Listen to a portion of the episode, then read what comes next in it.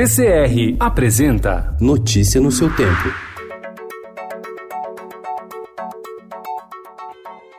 Olá, sejam todos muito bem-vindos. Hoje é sexta-feira, 20 de dezembro de 2019. Eu sou o Cado Cortez e ao meu lado Alessandra Romano. E estes são os principais destaques do jornal Estado de São Paulo.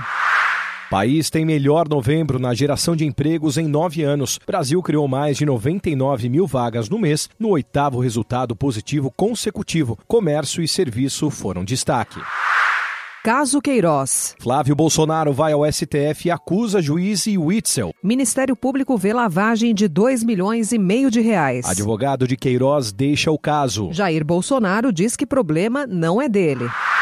Em entrevista ao Estadão, o ministro da Casa Civil, Onyx Lorenzoni, prevê nova disputa polarizada entre direita e esquerda nas eleições de 2022. Filiado ao DEM, ele negou que vá deixar o governo.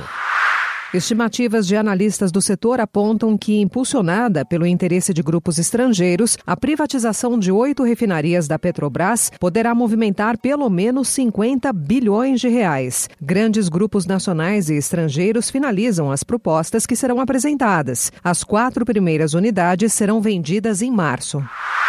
A presidente da Câmara dos Deputados dos Estados Unidos, a democrata Nancy Pelosi, ameaçou ontem não enviar o processo de impeachment de Donald Trump ao Senado caso os republicanos não façam um julgamento justo. A manobra coloca as duas casas do Congresso em rota de colisão e abre mais uma frente de batalha na polarizada política americana.